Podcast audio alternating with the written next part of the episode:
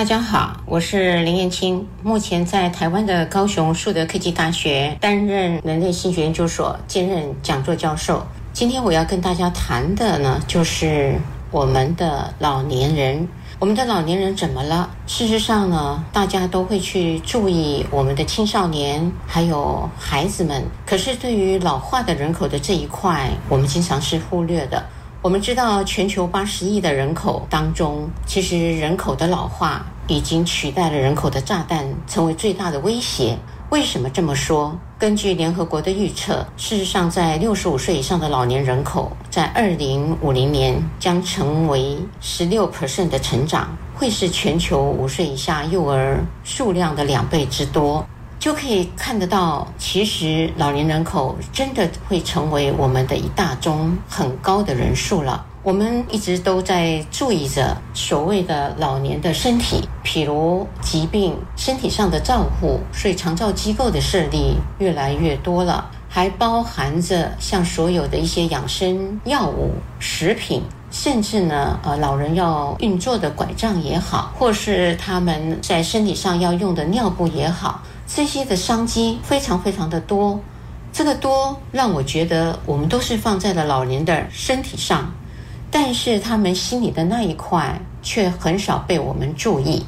怎么这么说呢？你看，我们的老人如果到了一个年纪的时候，其实他们的伴侣或配偶大多数都已经过世了，他们会是单身，所以这时候他们是害怕孤单的，害怕寂寞的。也忧虑自己是不受欢迎的人口之一，因此他们非常的需要人陪伴他们。可是子女长大了，各自有自己的家庭了，有心，但是却没有那个力可以陪伴家中的父母了。在这个时候呢，老年人呢就更需要爱，也更需要被爱。所以这个爱跟被爱呢，就是心理层面很重要的一个部分来了。这一块我们忽略了以外呢，我们更大的迷失就是认为老人呢其实是不需要性爱，觉得他们已经老化了。这个老化应该要休息，呃，不应该想到还要有性功能。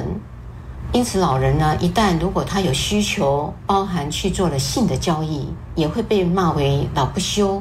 这个时候，老人就更受于牵制了，他变得要偷偷摸摸的抱着。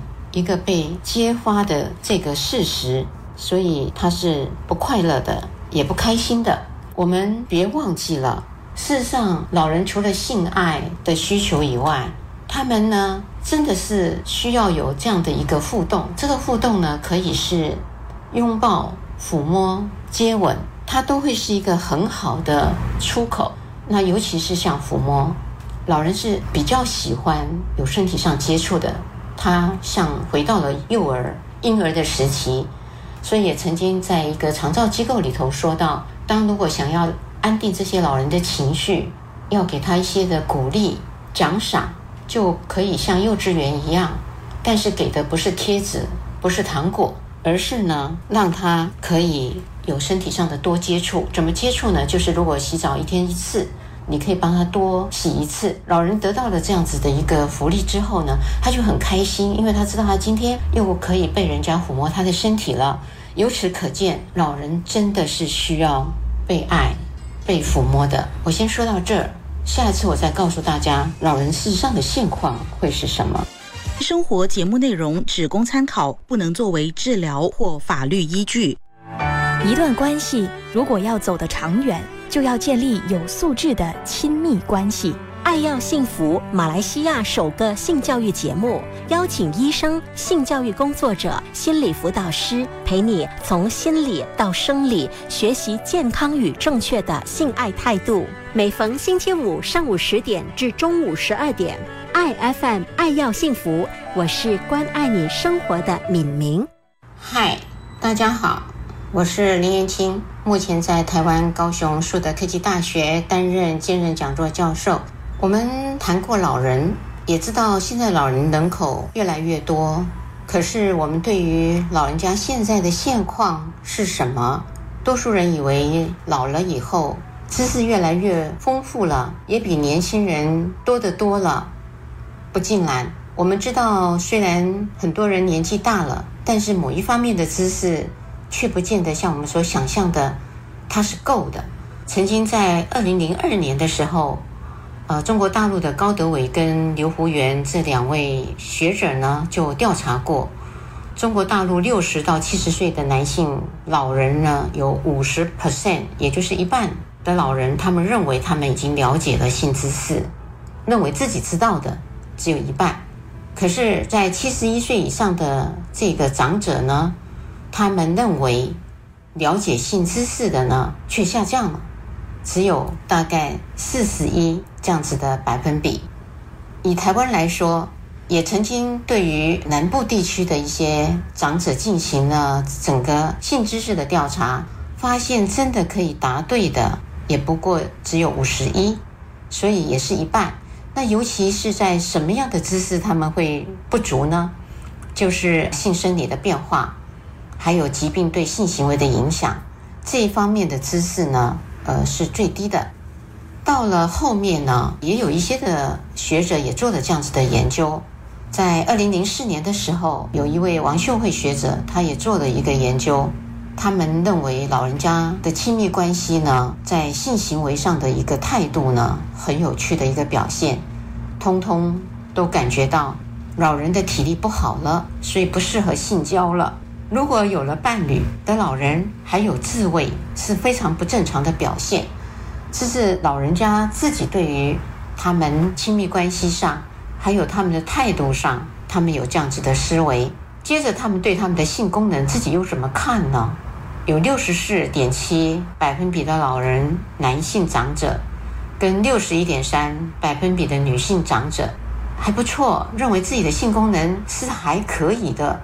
表示呢，在这一群的老人身上呢，他们还有六成的人认为他们是好的。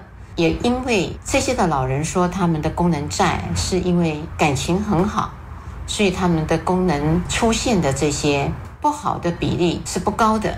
可是呢，会随着感情变差的时候呢，就会增高了。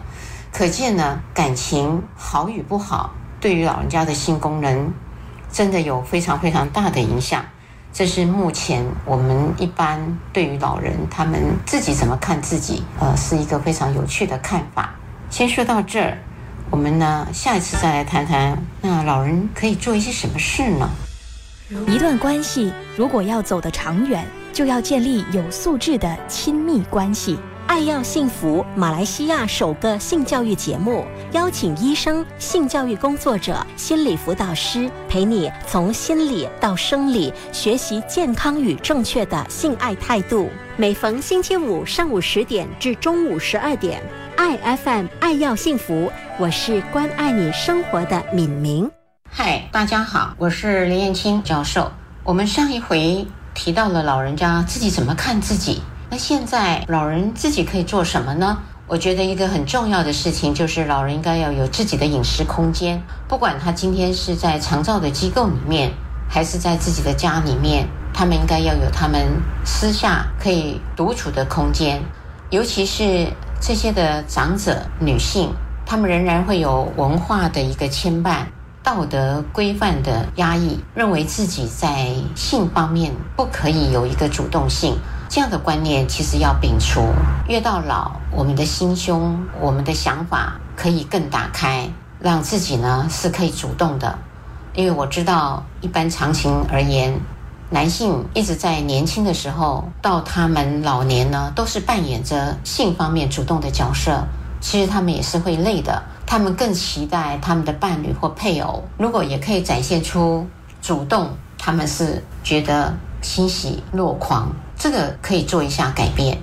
另外呢，就是在这个性的辅具上，如果你还是单身，呃，当然，呃，你可以有一个自己的自慰。可是呢，只有自己一个人的运作，显现的会有一些的枯燥，而且也觉得乐趣减少。怎么办？在情趣用品店，那就可以去买一些辅具来做帮忙，帮助自己，不要觉得不好意思。就对这些的产品排斥，女性也一样，也可以自己借助着一些的辅具，像有一些的按摩棒，也可以来帮忙自己达到快乐。这是在观念上一个很重要的突破跟改变。